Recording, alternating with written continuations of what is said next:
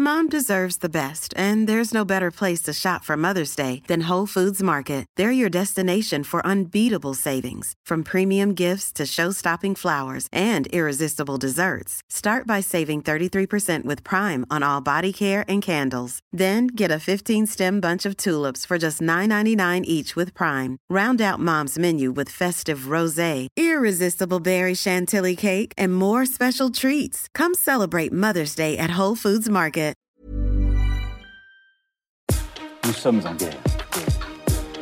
Moi, moi, je, personnellement, je m'étouffe. Accélère Accélère Ils sont aux ordres du pognon Faut laisser la star tranquille. Les Européens de plus en plus pauvres, c'est la conclusion d'un nouveau rapport du Secours populaire qu'on va donc euh, analyser ensemble aujourd'hui. On parlera aussi évidemment des derniers événements concernant euh, les propos du député du Rassemblement national à l'Assemblée euh, hier. Salut c'est Hugo, j'espère que vous allez bien. On est parti ensemble pour une nouvelle plongée d'actualité en une dizaine de minutes. Les Européens sont-ils au bord du gouffre? C'est en tout cas ce qu'affirme une étude réalisée par l'Institut Ipsos et publiée ce vendredi par le Secours populaire. Une asso donc qui vient en aide aux personnes en situation euh, de précarité partout dans le monde. Alors en tout, 6000 personnes majeures de tous les milieux sociaux ont été euh, interrogées à travers 6 pays européens, l'Allemagne, l'Italie, la Grèce, la Pologne, le Royaume-Uni et la France. Et le résultat en l'occurrence de cette étude est sans appel. Dans ces pays européens, un habitant sur quatre s'estime en grande précarité et plus largement, plus d'un habitant sur deux ressent la diminution de son pouvoir d'achat en ce moment. Le pouvoir d'achat étant donc ce qu'on peut acheter par rapport à notre salaire et par rapport au niveau des prix. Alors que dit précisément cette étude importante? Eh bien, pour beaucoup d'Européens, les conditions de vie se sont euh, dégradées cette année. En Grèce, par exemple, 51% des personnes interrogées estiment qu'elles sont dans une situation de grande précarité. En France, en Italie, en Pologne ou encore au Royaume-Uni, ce chiffre se situe entre 20 et 25% de personnes en situation de grande précarité. La hausse des prix est évidemment une source d'angoisse supplémentaire euh, en ce moment. La hausse la plus spectaculaire, elle concerne les prix de l'énergie. Le prix du pétrole a ainsi euh, augmenté de 350% entre avril 2020 et avril 2022 selon euh, la Banque mondiale, ce qui a forcément à la fin une conséquence sur le prix de l'essence quand on va l'acheter pour faire le plein. Résultat donc, selon l'étude, les Européens font aujourd'hui des sacrifices sur leur vie. 62% affirment avoir dû euh, réduire leurs déplacements et 47% ont baissé le chauffage pour euh, limiter le prix euh, de la facture avec la hausse des prix de l'énergie. Autre chiffre assez inquiétant, sur les 6 derniers mois, 14% des Européens ont eu un problème de santé et affirment avoir renoncé à se faire soigner faute de moyens. Et par ailleurs, 42% des personnes interrogées ont déjà demandé à leurs proches de leur prêter ou alors de leur donner de l'argent. Et les personnes les plus touchées par cette grande précarité vous l'imaginez, c'est surtout les jeunes, les personnes âgées et euh, les familles monoparentales, donc euh, les familles avec un seul parent. Mais alors comment en est-on arrivé là alors que l'Europe est l'une des régions les plus riches et les plus euh, développées au monde?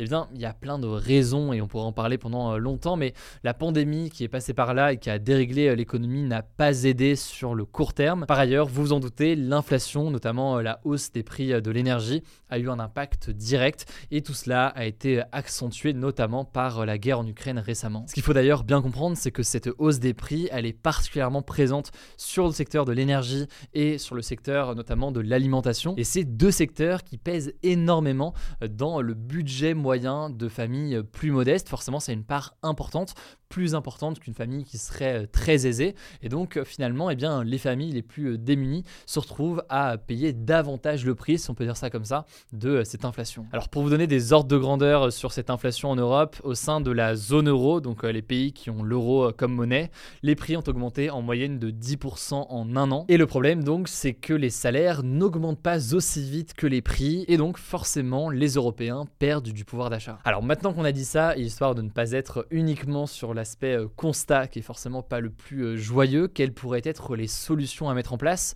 Alors déjà, plusieurs politiques peuvent être mises en place à l'échelle de chaque pays. Alors évidemment, il y a d'abord euh, des aides aux personnes les plus vulnérables, ce qui a été mis en place dans pas mal de pays européens, évidemment après à des degrés divers et avec des mesures diverses et variées. Un élément qui est pas mal revenu, notamment en France, notamment aussi en Belgique, c'est un chèque énergie, donc l'idée de verser une somme d'argent à une partie au moins de la population pour euh, les aider à payer leurs factures euh, d'électricité de façon assez comparable. Plus généralement en Grèce par exemple, eh bien, les retraités avec une faible pension ont reçu euh, une allocation de 200 euros.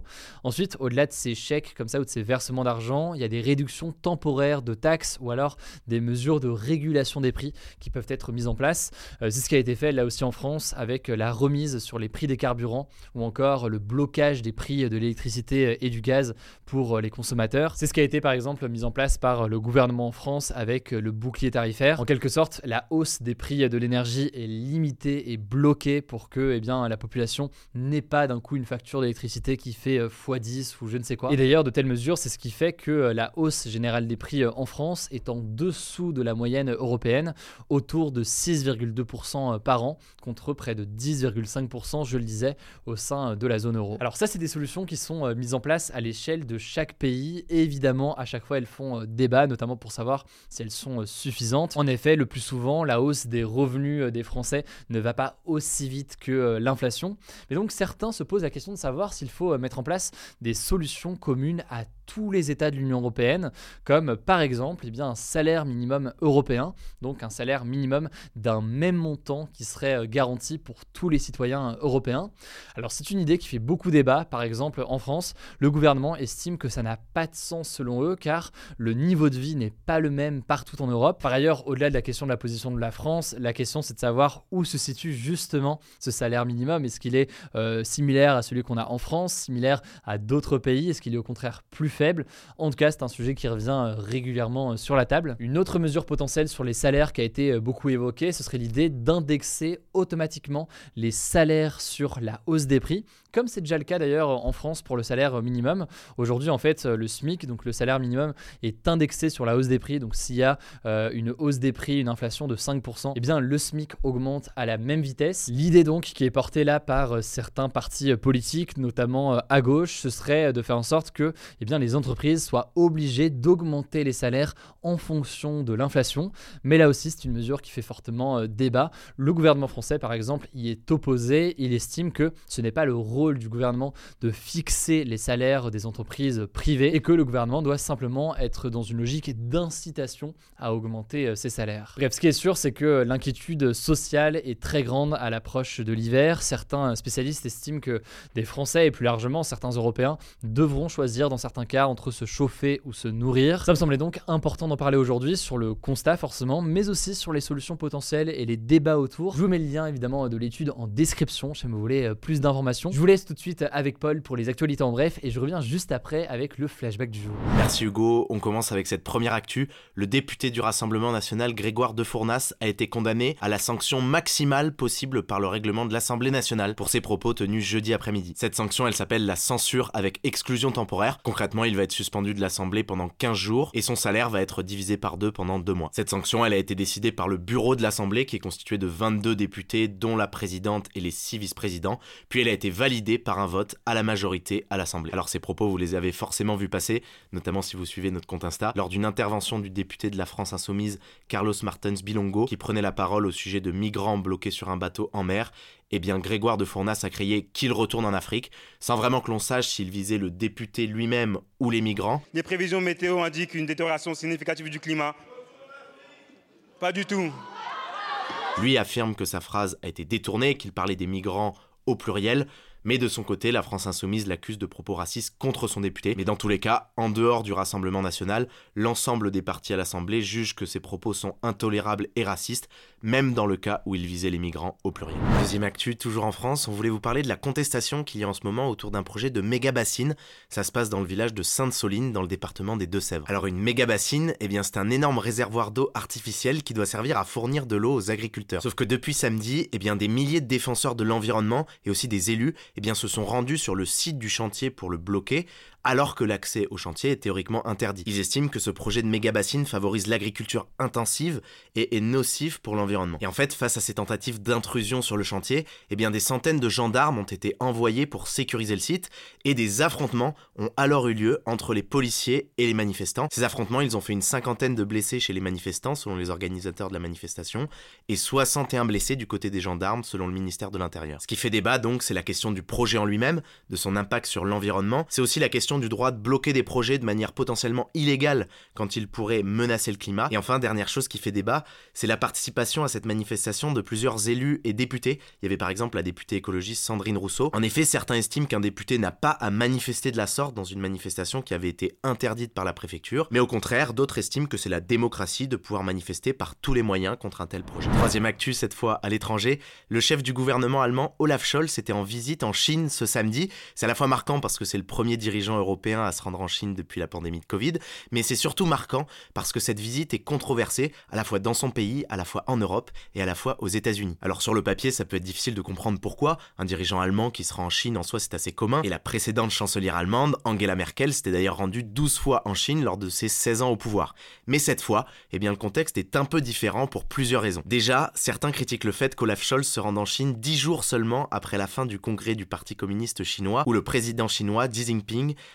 a vu ses pouvoirs renforcés comme jamais et où il a de nouveau fait part de sa volonté de reprendre l'île de Taïwan, ce à quoi les États-Unis sont fermement opposés. Ensuite, deuxième raison qui fait que cette visite d'Olaf Scholz en Chine est critiquée, c'est que plusieurs pays européens lui reprochent d'agir seul, sans collaboration avec l'Union européenne, alors qu'ils estiment qu'aujourd'hui, en fait, il faudrait plutôt parler à la Chine d'une seule voix pour peser davantage face à la Chine. Et donc par exemple, Emmanuel Macron aurait plutôt souhaité une visite commune de plusieurs chefs d'État européens en Chine. D'autant qu'en fait, lors de cette visite d'Olaf Scholz en Chine, eh bien plusieurs investissements chinois en Allemagne vont être négociés, notamment dans le port de la ville de Hambourg et dans une entreprise allemande de microprocesseurs. Le truc, c'est que ces derniers temps, eh bien les pays européens avaient plutôt affirmé leur intention de limiter leur dépendance à la Chine, notamment en ce qui concerne des infrastructures stratégiques comme celle-ci. Direction les États-Unis, cette fois pour la quatrième actu, ça concerne l'ancien président américain Donald Trump. Ce jeudi, lors d'un meeting, il a affirmé qu'il allait, je cite, très très probablement se représenter à la présidentielle américaine de 2024. I will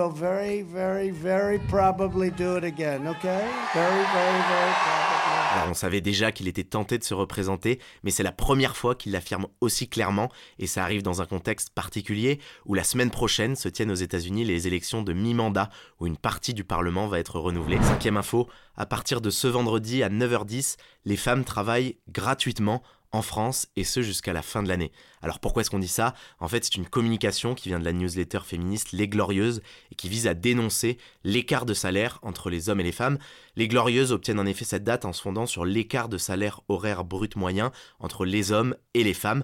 En effet, selon Eurostat, eh bien les femmes gagnent en moyenne 15,8% de moins par heure travaillée en France. Alors il faut noter comme chaque année que la méthode de calcul de cette date est assez contestée pour plusieurs raisons, notamment par rapport aux emplois à temps partiel qui sont davantage occupés par des femmes. Je vous mets le lien d'un article du Monde en description si vous voulez en savoir plus là-dessus. Quoi qu'il en soit, face à ce chiffre, plusieurs militantes féministes réclament une revalorisation des salaires dans les métiers et les secteurs où les femmes sont les plus nombreuses, notamment dans les secteurs du soin et de l'éducation. On termine avec une dernière info en tech. Une vague de licenciements a démarré ce vendredi chez Twitter suite à l'arrivée du nouveau patron, le milliardaire Elon Musk. Alors on va connaître dans le week-end l'ampleur exacte de cette vague de licenciements, mais selon le média américain The Washington Post, près de la moitié des 7500 salariés de Twitter vont être licenciés, sachant que plusieurs sont déjà partis de leur propre fête et qu'Elon Musk a déjà licencié plusieurs hauts responsables de l'entreprise la semaine dernière. Bref, comme attendu, l'arrivée d'Elon Musk provoque d'énormes remous en interne chez Twitter, y compris d'ailleurs chez les salariés qui restent. Beaucoup craignent de ne plus pouvoir travailler de chez eux en télétravail parce qu'Elon Musk est un opposant affiché au télétravail.